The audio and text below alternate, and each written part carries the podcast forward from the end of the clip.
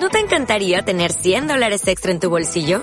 Haz que un experto bilingüe de TurboTax declare tus impuestos para el 31 de marzo y obtén 100 dólares de vuelta al instante. Porque no importa cuáles hayan sido tus logros del año pasado, TurboTax hace que cuenten. Obtén 100 dólares de vuelta y tus impuestos con 100% de precisión. Solo con Intuit TurboTax. Debes declarar para el 31 de marzo. Crédito solo aplicable al costo de la presentación federal con TurboTax Full Service. Oferta sujeta a cambios o cancelación en cualquier momento. Miren, esto que se va a firmar es parte del convenio Orinoco, o más bien es el convenio Orinoco. Es algo altamente estratégico. Por eso comencé hablando de los objetivos, las estrategias, los recursos. Esto es parte de la estrategia para lograr los grandes objetivos, convertir a Venezuela en una potencia en esta parte del mundo.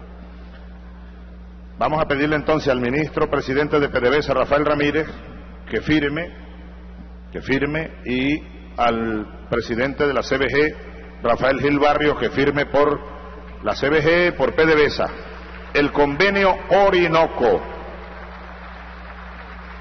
Convenio Orinoco, yo voy leyendo aquí para información, tiene como objeto establecer las condiciones generales el marco de coordinación y la cooperación entre PDVSA y la CBG para la ejecución de proyectos destinados al desarrollo equilibrado y sustentable de la zona de desarrollo de Guayana, en las áreas de desarrollo social, desarrollo agrícola, pecuario, piscícola, forestal y agroindustrial, desarrollo industrial y encadenamiento productivo, desarrollo tecnológico, desarrollo ambiental y desarrollo territorial. Eso digamos que es el, el objeto general del convenio Orinoco para ir conformando el gran eje de desarrollo Orinoco. ¿Ya firmaron? Bueno, se ha firmado el convenio, ahora que se publique, que se explique, ¿no? Que se explique, es decir, cuáles son las ventajas, cuáles son los objetivos, las estrategias, los impactos que esto va a tener en el corto, en el mediano plazo. Yo le voy a pedir al ministro Rafael Ramírez que nos haga un breve resumen del convenio. Rafael, por favor. Sí, presidente, muchas gracias. Saludos a los trabajadores de PDVSA y de SIDOS, saludos revolucionarios. Bueno, estoy, este acuerdo que hoy firmamos es producto de todas sus orientaciones, sus reflexiones, la visión estratégica y el convenio Orinoco es el marco que nos va a permitir suscribir ahora un conjunto de acuerdos para complementarnos. Como usted lo anunció, me permito recordarlo, en el convenio Orinoco está establecido que firmemos una empresa mixta para la producción de petróleo. Es la empresa Petro San Félix, que lo haremos con usted en la faja petrolífera del Orinoco. El segundo acuerdo que tenemos es el acuerdo faja acero, que es un acuerdo que nos va a permitir trabajar en conjunto para encadenar nuestros productos elaborados aquí en SIDO, semi elaborados, y los productos terminados que nosotros necesitamos para todo el desarrollo de la faja. Nosotros tenemos una proyección, presidente, que necesitamos hacia el año 2015 1.250.000 toneladas de acero. Actualmente tenemos una capacidad de 800.000, de tal manera que prácticamente hay que duplicar lo que tenemos ahorita instalado para fabricar todas las tuberías, equipos, plataformas, todo lo que está planteado. Fíjate, perdón que te interrumpa, Rafael. Sí. Ok, gracias por recordarme todo eso, que es lo que vamos a ver a continuación. Y entre mañana y pasado mañana vamos a estar recorriendo una parte de la faja petrolífera del Orinoco y vamos a firmar otros convenios. Pero, fíjate, está el mapa, está el mapa por ahí de, ajá, aquí está el mapa de Venezuela. Fíjense una cosa, Rafael Gilbarrio, y bueno, y aquí tiene que participar no solo PDVSA, ¿no? Es el gobierno como un todo, PDVSA es la punta de lanza, la CBG es la otra punta de lanza. Pero aquí tiene que trabajar el Ministerio de Planificación, ¿eh? tiene que trabajar el Ministerio de Industria, el de Agricultura, etcétera. Es un, es un trabajo integrado. ¿Por qué? Porque, repito, se trata de darle forma el objetivo del convenio debe ser elaborar, el primer objetivo, elaborar los diagnósticos. Tienen que participar empresas privadas. Quiero saludar a los empresarios y emprendedores privados de Guayana, que están ahí un grupo de ellos aquí con nosotros, ¿no? Sí. Ahí están. Ahí está Bandán, por ejemplo. Y siempre lo veo por allí. Tremenda plataforma hizo Bandán allá con sus trabajadores. Y están, estamos sacando mucho petróleo allá en, el Golfo, ¿no? El Golfo de Paria y como y no se ha hundido Mandán no se ha hundido ni se hundirá la plataforma elaborada aquí con el acero decidor el acero decidor y la mano de los trabajadores ahora fíjense fíjense aquí en el mapa repito se trata Rafael con este convenio de darle forma no a esto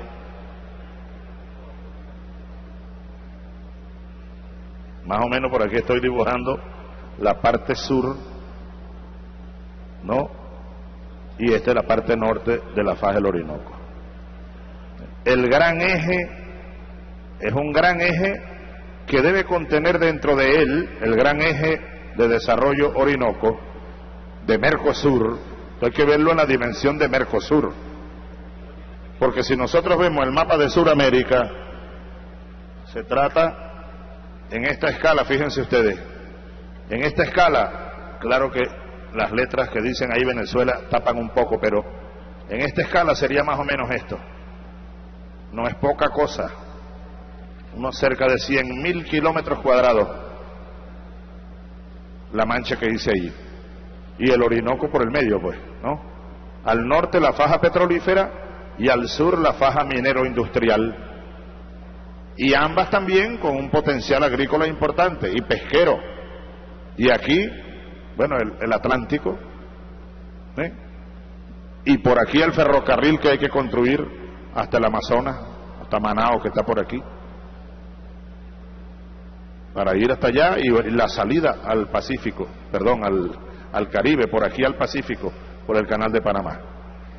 Es de lo más importante la ubicación de Venezuela en Mercosur y dentro de Venezuela, esta área, pues, como un corazón allí de la que estamos hablando. Por eso, el convenio tiene que apuntar ahí, Rafael, en primer lugar, a la elaboración de los diagnósticos y los planes de desarrollo en todas las áreas ya señaladas, agrícola, industrial, minero, por ejemplo.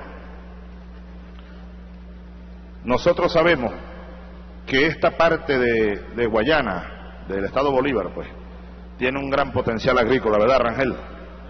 Todo esto aquí, Maripa, Guarataro, Caicara, y más aquí abajo está la bauxita, los diamantes, el coltán, pero esto es sobre todo agrícola. Yo diría, Jordani, que aquí en Caicara, Caicara debe ser un punto, digamos, no sé si el centro de gravedad, pero un nodo un punto, eh, el punto fuerte, pues, de un gran polo de desarrollo agrícola y agroindustrial aquí al sur del Orinoco.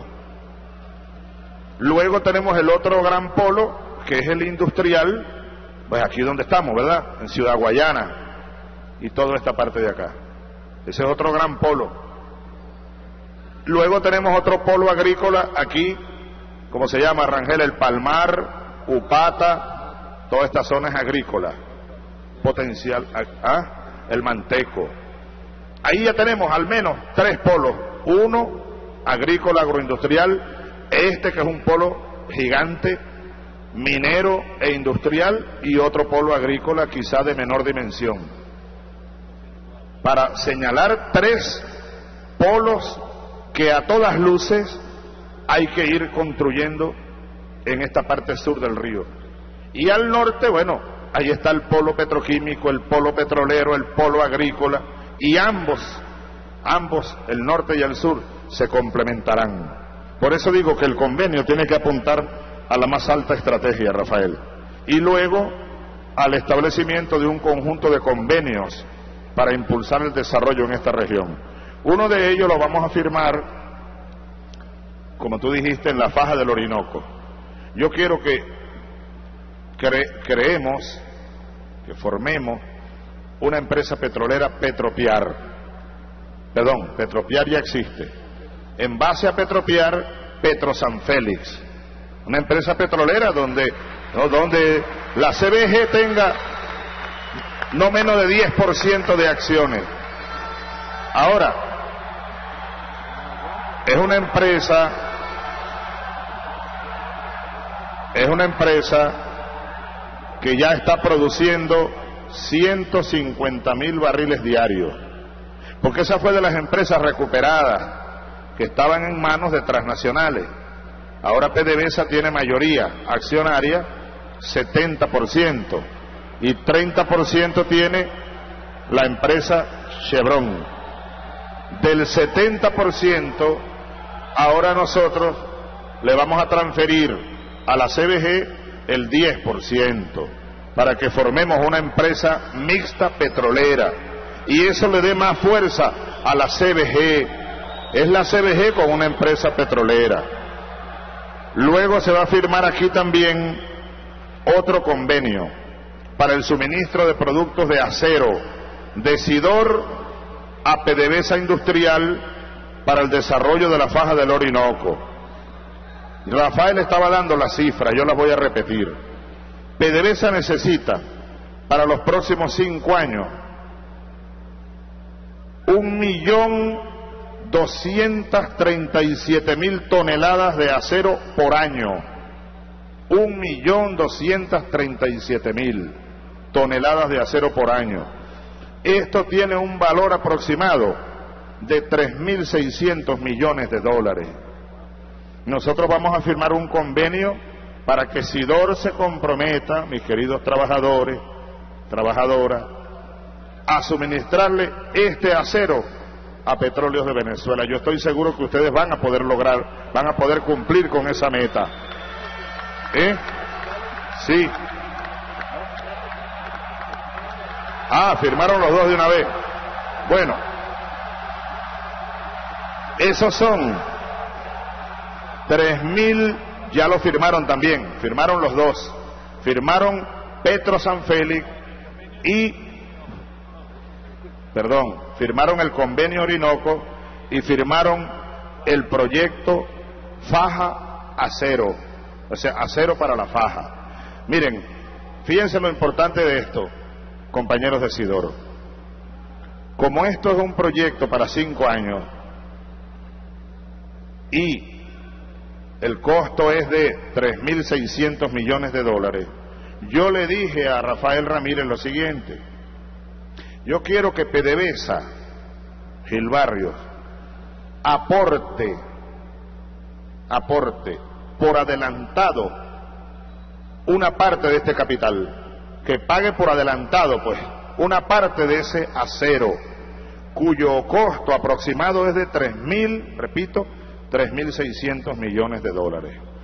PDVSA muy bien, y esto es parte de lo que uno viene pensando hace varios años, para poder inyectarle mucho más recursos y tecnología a las empresas de Guayana, que están muy necesitadas de eso, de inversiones, de tecnología, mayor productividad. PDVSA puede perfectamente conseguir mil millones de dólares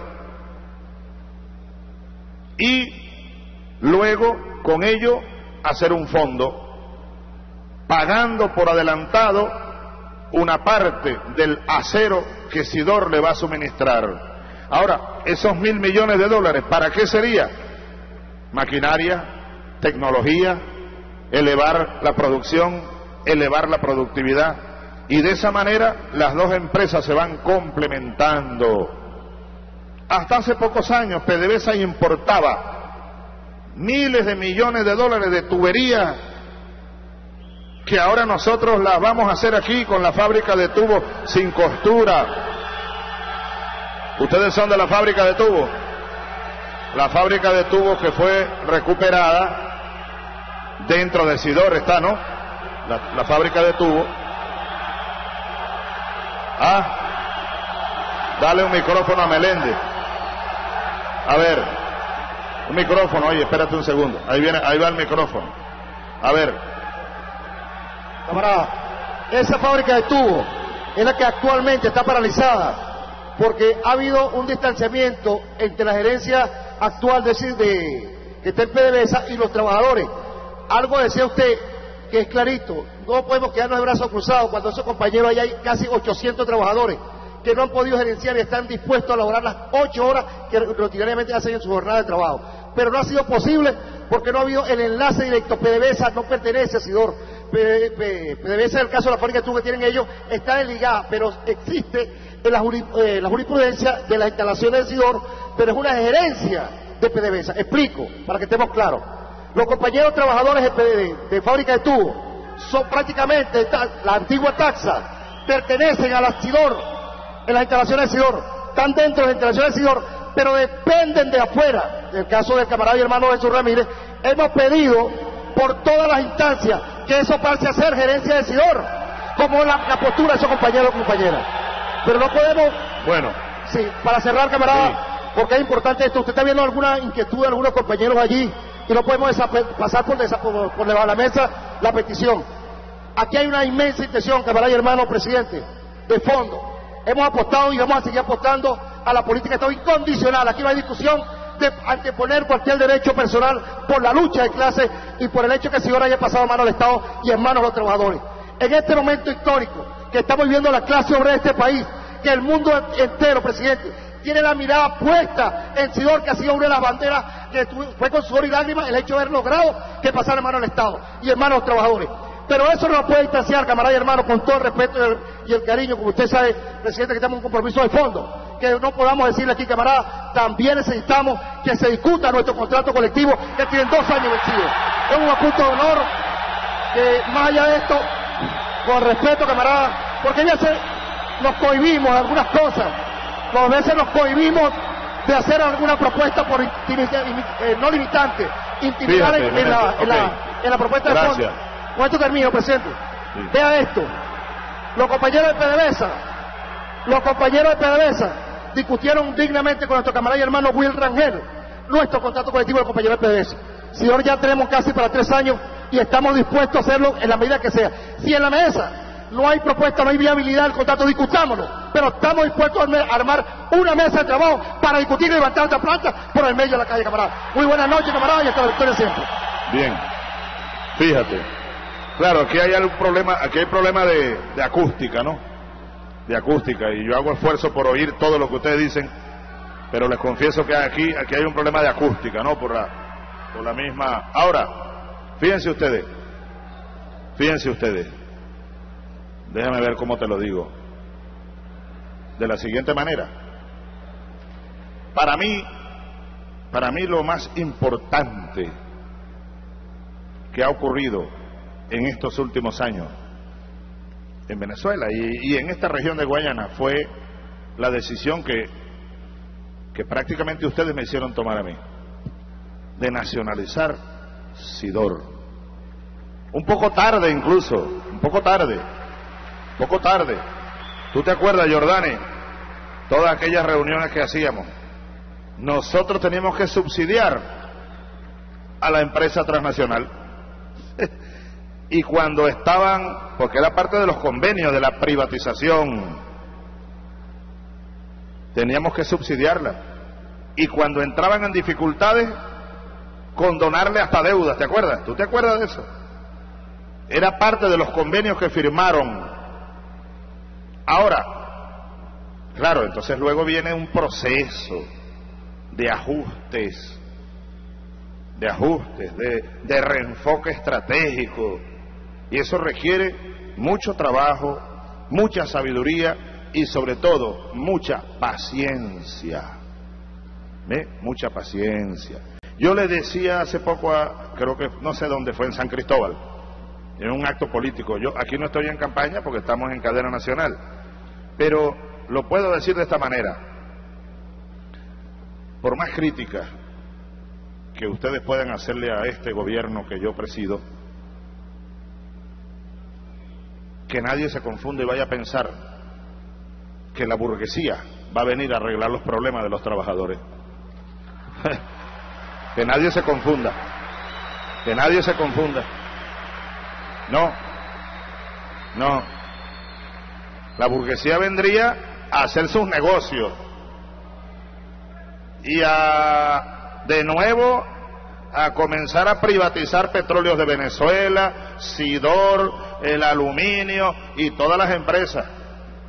Y bueno, un gobierno que no sea el nuestro, no, que salió eh, Meléndez a protestar al frente, ah, bueno, ahí viene la guardia, y si se ponen más cómicos les meten a la DICIP, a la vieja DICIP, ¿se acuerda? Yo recuerdo, a Carigua, a Carigua fue uno de los que salió a punte plan y gas lacrimógeno, y muchos de ustedes, cuando la antigua DICIP allanó su ti, yo recuerdo clarito, ah, esos son los gobiernos de la burguesía, y no sé cuántos asesinatos, secuestros y torturas a trabajadores, líderes sindicales, líderes obreros, ¿eh? y hasta, hasta que muchos incluso se rindieron. Ustedes conocen a muchos líderes obreros que fueron come candela y terminaron ahora en la derecha y están por ahí dando lástima algunos de ellos. Se cansaron, se rindieron. ¿eh? Ahora, mira, en cuanto, en cuanto a los a la convención colectiva, ¿no? Que tú señalabas. Yo no tengo ningún problema. Comiéncese a discutir la convención colectiva en todas las empresas de Guayana. Pues. ¿Cuál es el problema? Ninguno, ninguno, ninguno. Solo, solo, solo yo les pido que se discuta, ¿no? Con madurez, con criterio, con responsabilidad, con responsabilidad, con buen juicio y pensando no solo en los intereses de los trabajadores, que para nosotros son sagrados, pero hay otro tipo de intereses que también son sagrados, el interés nacional, el interés popular, los intereses del pueblo, los intereses de la revolución. Yo estoy seguro que así se hará, ¿verdad? Así que, bueno, ábrase el debate, instálense las mesas de trabajo, nombren ustedes sus representantes, Elía, la ministra del Trabajo, María Cristina, nombre sus representantes y comiencen pues a discutir los términos de las convenciones colectivas. Ustedes saben, ustedes saben, ahí están las estadísticas, ¿no? Nunca antes, nunca antes, en ninguna época, se discutió tanto y se aprobaron tantas convenciones colectivas como en los últimos años, en los últimos diez años. Bueno, entonces, repito, eh, estábamos hablando de Fajacero y lo importante de que Sidor levante la producción para que cumpla con este convenio de suministrarle a Petróleos de Venezuela todo este volumen de hasta un millón doscientas treinta y siete mil toneladas por año de acero. Eso se firmó también. También se va a establecer una empresa mixta o conjunta entre CBG y PDVSA que tiene que ver con esta empresa de tubos, ¿no? Nosotros queremos hacer una, una nueva empresa con la antigua TAPSA, ¿no? Es que se llamaba TAPSA, tubos. Yo no tengo ningún problema, yo no tengo ningún problema en que esa empresa, Rafael, torne a Sidor. Yo no tengo ningún problema. No tengo ningún problema. Ahora, ahora les digo lo siguiente. Pongan cuidado, pongan cuidado. Pero yo quiero que formemos una empresa conjunta de producción de tubos que sea mucho más grande que esa, porque ahí se está construyendo otra planta de tubos sin costura, ¿verdad? Ah, ahí en, Sidor se está construyendo. ¿Cómo va ese proyecto? ¿Quién me dice? A ver, ¿No se está construyendo? No, vamos, vamos a ver, espérate, vamos a oír al ministro, a ver qué nos dice Menéndez. Estas son las reuniones que hay que hacer. Miren, esta que realmente no me corresponde a mí hacerlas toda la semana, pero yo las haría todas las semanas, Elías. Esto es tan importante que yo haría una reunión semanal entre los trabajadores, los gerentes, los ministros. Semanal. Nicolás, ¿me está oyendo? Menéndez, ¿me está oyendo? Rafael, yo me los traje a ellos para acá, porque son mi estado mayor, pues. Mi estado mayor político y económico. Y tecnológico. Allá está el ministro de Ciencia y Tecnología. ¿No? El ministro de Energía Eléctrica ¿Qué nos dice Menéndez del proyecto de la nueva planta de tubos sin costura? Sí, comandante, en efecto, usted el 22 de marzo del presente año aprobó recursos para reiniciar la construcción de esta planta. Esos recursos tienen 170 millones de dólares que han sido aprobados y 413 millones de bolívares.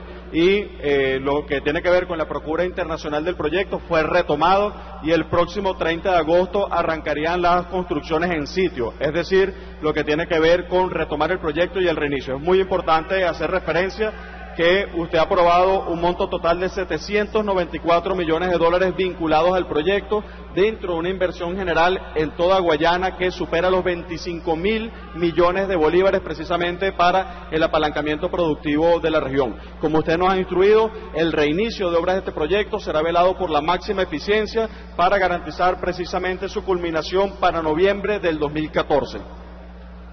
Para noviembre de 2014. Es decir, el proyecto está allí, se asignaron los recursos, ¿por qué cantidad dijo Menéndez? Yo lo firmé hace poco. Sí, lo firmó el 22 de marzo y ¿Cuánto? 170 millones de dólares. 170 millones de dólares. ¿Dónde están esos dólares? Perdón, comandante, y 413 millones de bolívares. ¿Dónde está ese dinero? Los recursos se corresponden precisamente con Fonden y con Fondo Chino. Correcto el Fondo de Desarrollo. Ahí están los recursos disponibles, pues. Ahora, ahora, corresponde a todo un equipo de gerenciar el proyecto junto con los trabajadores y que no se retarde, pero ni un solo día, la ejecución de este proyecto que es estratégico. Una nueva planta de tubos sin costura, con tecnología mucho más moderna, además de la vieja, pues que está ahí, la antigua TAPSA, ¿no es esa? Ustedes son de Tapsa, allá. Ajá. Bueno. Ahora fíjate.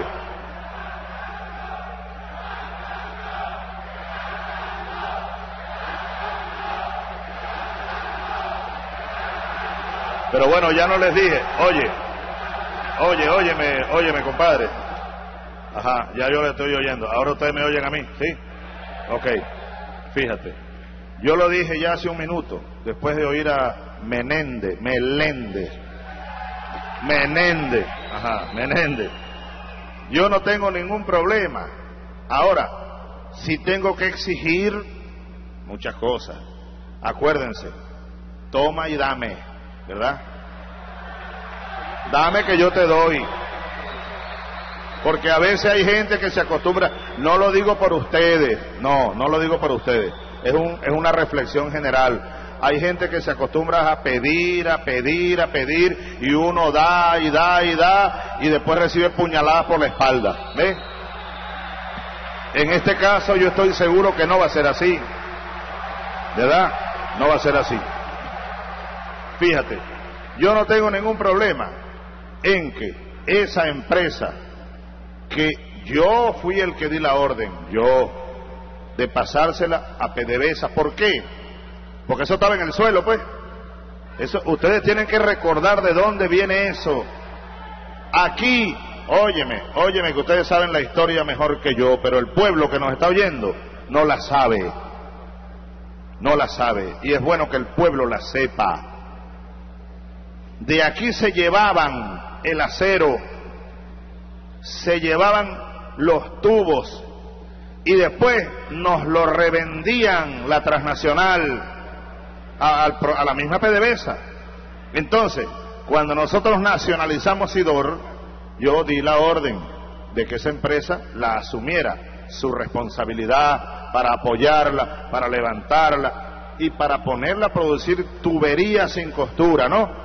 Para PDVSA fui yo, yo di la orden, pues eso tiene así cuánto tiempo, Rafael, ¿cuántos años tiene?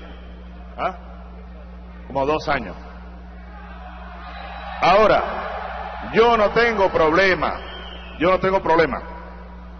Solo estoy dando la siguiente orientación, que es una orientación, bueno, del jefe de Estado, pues. Presidente de la República y jefe del Estado, ¿no? ¿Verdad? Para eso estoy aquí. Y para eso me eligió un pueblo completo. En una ocasión, miren, en una ocasión yo nombré al presidente de una empresa del Estado. Y entonces me dijeron, no, que eso no lo van a aceptar. Bueno, está bien. Le mandé a decir a quien no lo aceptaba, le dije, mira, tú tienes tus potestades. Tú fuiste electo presidente en sindicato. Eso fue hace varios años. Pero yo fui electo, ¿ve? Presidente de la República. Cada quien tiene su espacio, ¿ve? Cada quien tiene sus niveles. ¿Eh? Entonces no te metas conmigo que yo contigo no me meto, yo te respeto todas tus atribuciones. Ahora, yo soy el presidente de la República. ¿eh? Y tengo mis potestades constitucionales, legales. Pues. Ahora, oigo críticas, esto y aquello, y soy capaz, ustedes lo saben, de rectificar, de remover, de cambiar. Una revolución es un con, constante cambio, pero siempre bajo discusión, irreverencia en la discusión, lealtad en la acción. ¿De? Lealtad en la acción.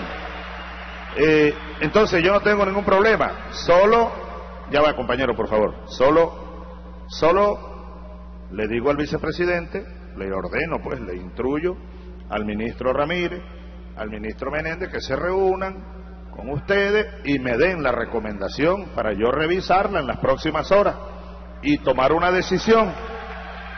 Pero yo no tengo ningún problema. Ahora, lo que yo sí quiero es que con esta empresa que está funcionando ahí en Sidor, productora de tubos, ¿verdad?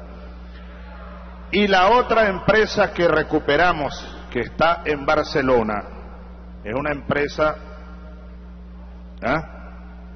Es una empresa de tubos. Por favor, explícalo, Rafael, no, no te estoy oyendo bien. Disculpe, presidente, Ajá, es, la, es la aclaratoria y puedo Sí, dar correcto. una cifra. La, la, la alianza es entre la antigua TAPSA, que hoy se llama Batallé San Félix, y la empresa nueva de tubería sin costura, porque las dos son de tubería sin costura. Sí, que- pero, pero hay otra que tenemos nosotros que produce tubos con costura. Eso es otra. Esa está en el estado Anzuategui. Anzuategui, a esa que me estoy Tenemos refiriendo. cinco en todo el país. Y yo creo que esa también debe incorporarse en una alianza estratégica de empresas, de productoras de tubos, unos sin costura y otros tubos con costura. Pero es producción de tubos, tanto para PDVSA como para otras eh, necesidades que tenemos. Los tubos con costura, es bueno que lo sepa el pueblo, esto hay que explicarlo. Los tubos con costura son los de mayor diámetro. ¿De? ¿Ah? Y, y menos presión. mayor Menos presión, menos se utilizan para los oleoductos, los gasoductos. acueducto. Y los tubos sin costura, Son de menos diámetro, mayor resisten presión. mayor presión y en el caso petrolero se usan para conectar los pozos de petróleo con los sitios de almacenamiento de donde van luego los oleoductos de, de largo alcance muchas veces. Entonces los dos procesos, creo yo, creo yo, que son procesos que utilizan el acero, ¿verdad? Sí, sí. pero con otra tecnología.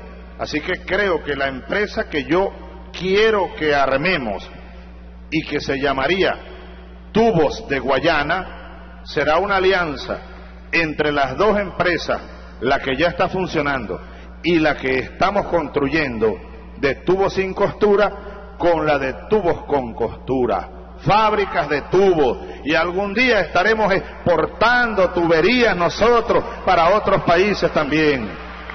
Bueno, esa empresa Tubos de Guayana se va a firmar en la faja del Orinoco, así como la empresa Petro San Félix.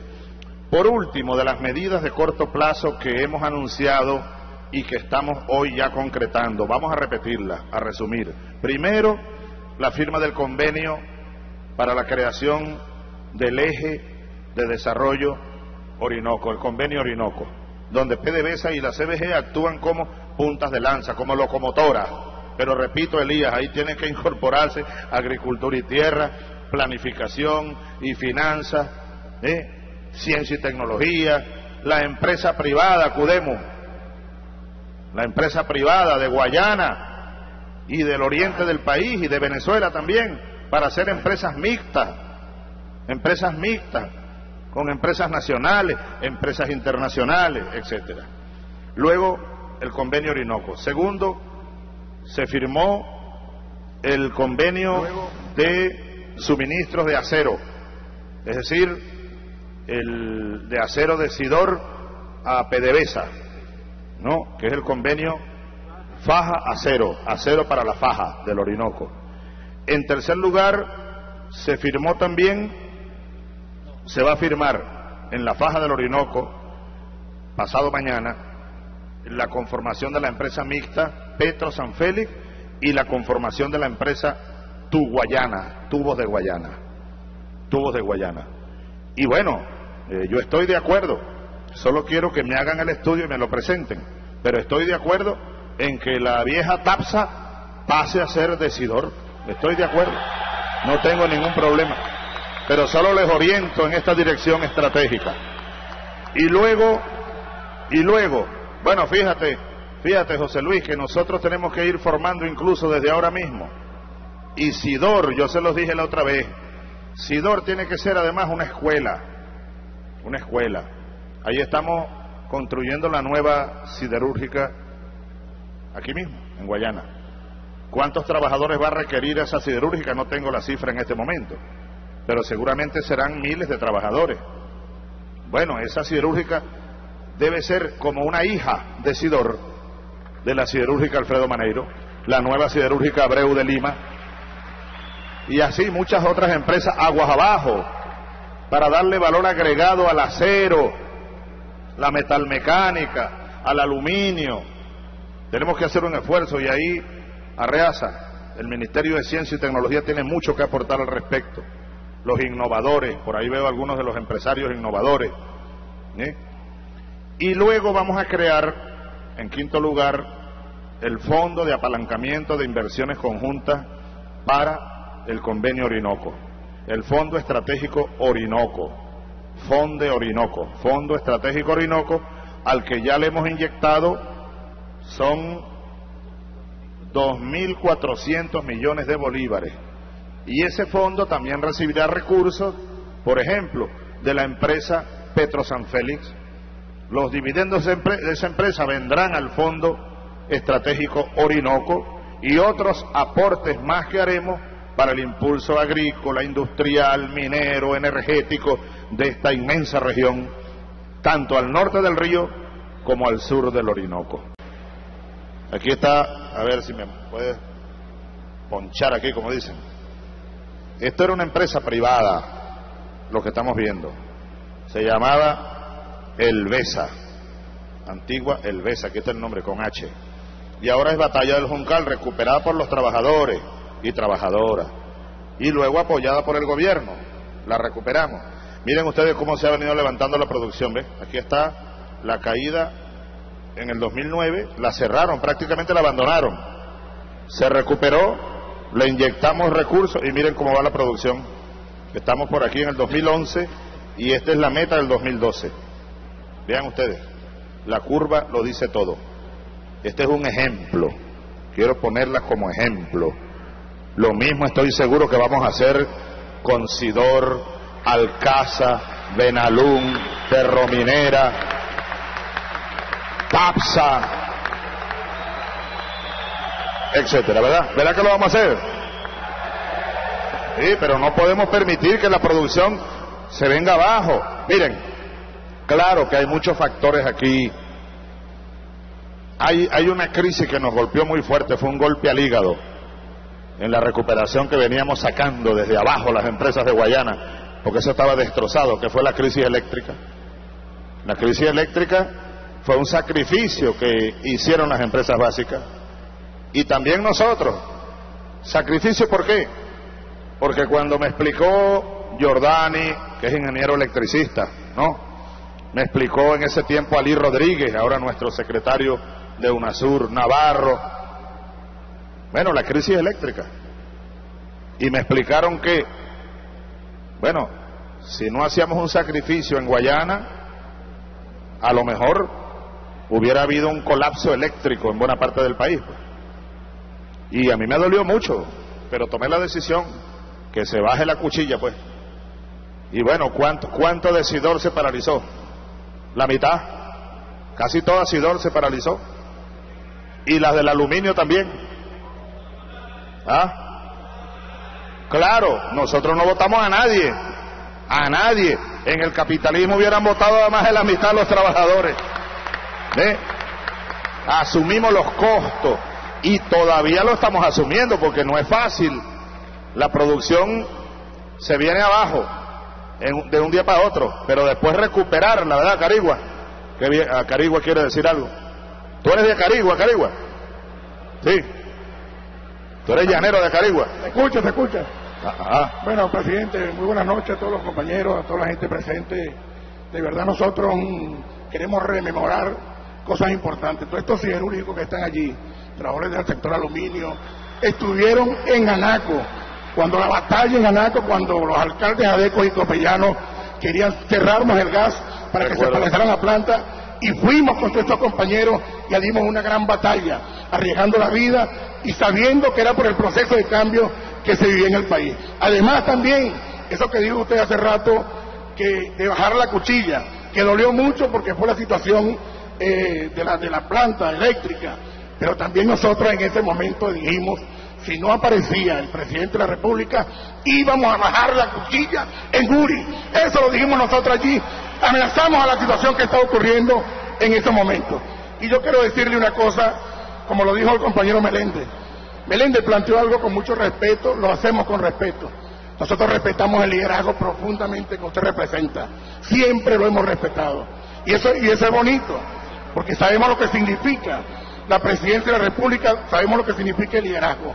Nosotros estamos diciendo que en Europa, que en el mundo, viene un tsunami tremendo desde el punto de vista social, desde el punto de vista económico, que viene arrasando, viene arrasando a los pueblos. Pero estamos diciendo también que el único que garantiza esa posibilidad de defender el tema social de los trabajadores es este gobierno, es este proceso, y hay que defenderlo, presidente, con fuerza, y lo representa usted. Y una cosa para, para finalizar, sepa una cosa, yo soy llanero también de Acarigua, y usted de Barina como a ciento, 160 kilómetros. Y yo le dije al compañero Elías Agua, los amigos somos amigos en las buenas y en las malas.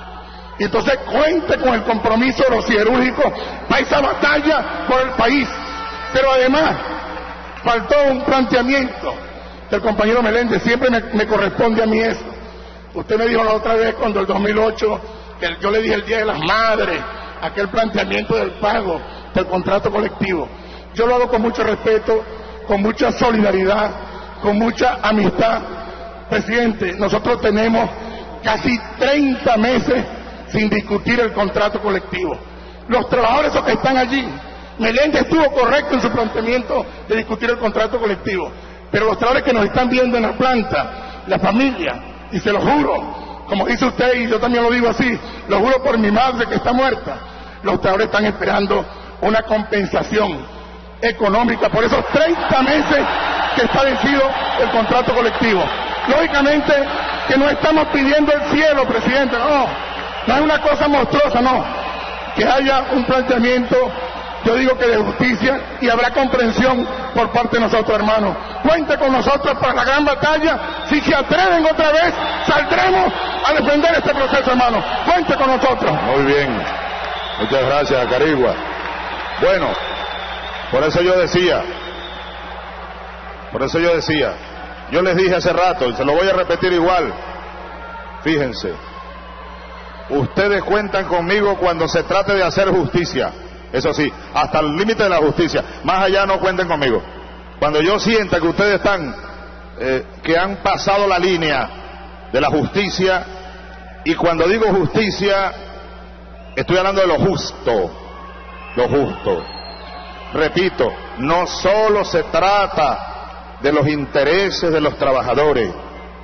La clase obrera, la clase obrera.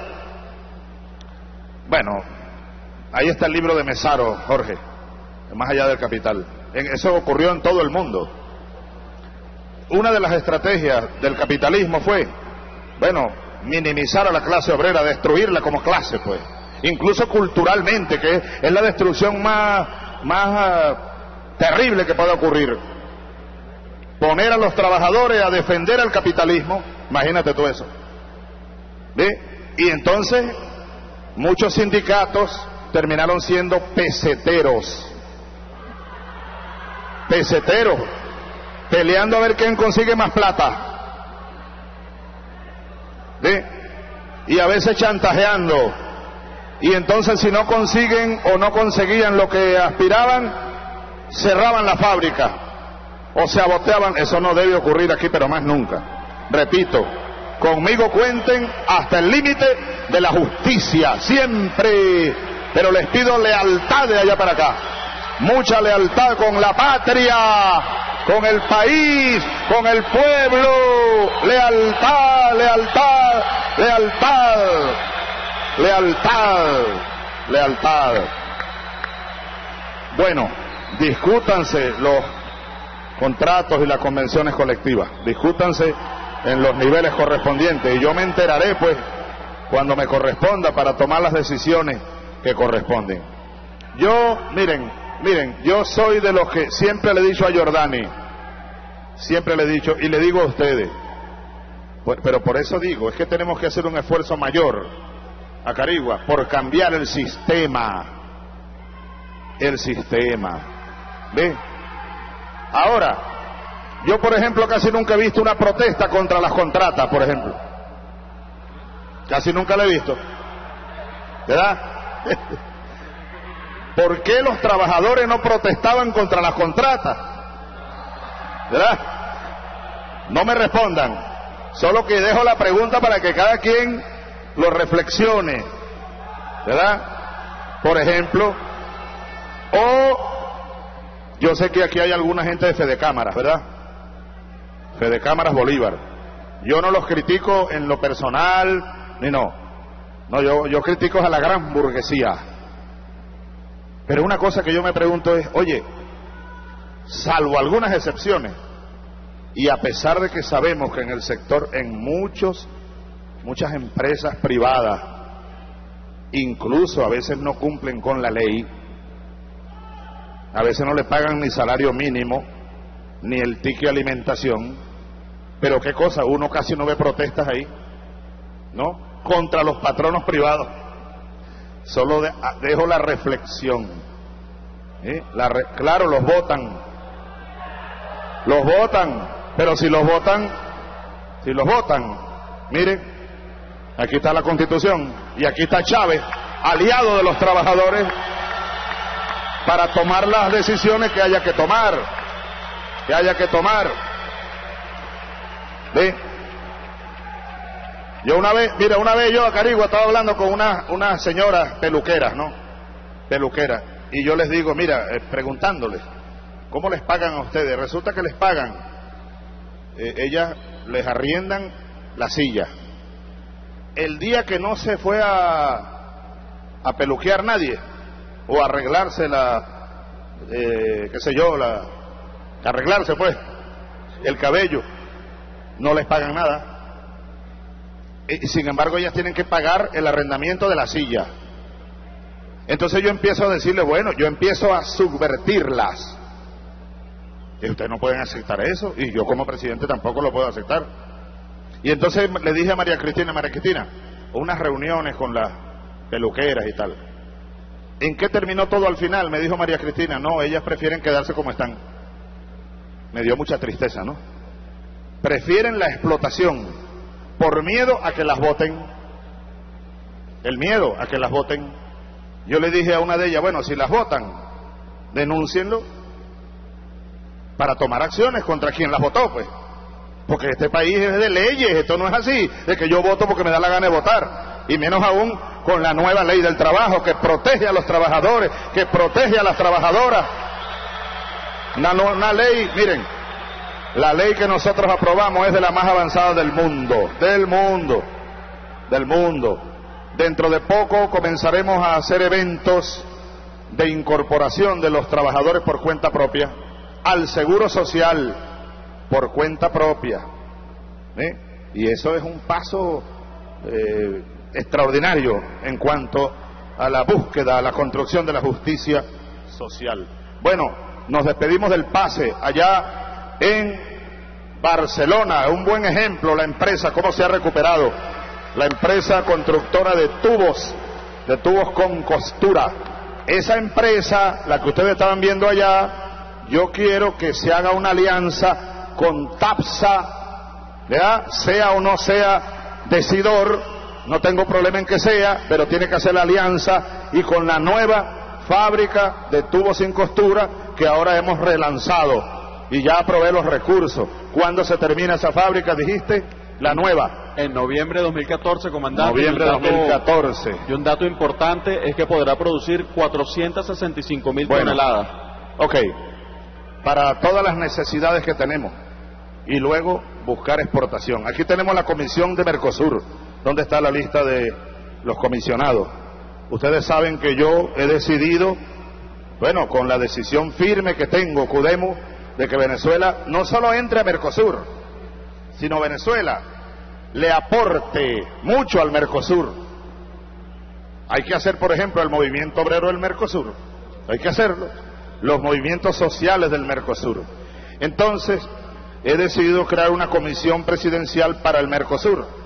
La va a presidir el canciller Nicolás Maduro y el vicepresidente Rafael Ramírez, la secretaría ejecutiva la ciudadana compañera doctora Isabel Delgado, ella es experta en Mercosur, y un consejo consultivo con Ricardo Menéndez, Edmé Betancur, la ministra de Comercio, la contraalmirante Elsa Gutiérrez, ministra de Transporte Acuático Aéreo, Elías Jaua, vicepresidente Jorge Giordani, ministro de Finanzas, Jorge Arreaza, ministro de Ciencia y Tecnología, el general Carlos Martínez, embajador de Venezuela en Argentina, el embajador Arbeláez, embajador de Venezuela en Brasil, Julio Chirino, embajador en Uruguay. Y además, la comisión va a tener un sector empresarial y productivo y un sector obrero, los trabajadores. ¿Te acuerdas lo que dijo el Pepe Mujica allá en la cumbre de Mercosur? Si no incorporamos a la clase obrera, no estamos haciendo nada, dijo el Pepe Mujica. Entonces la comisión debe tener un consejo empresarial y un consejo obrero.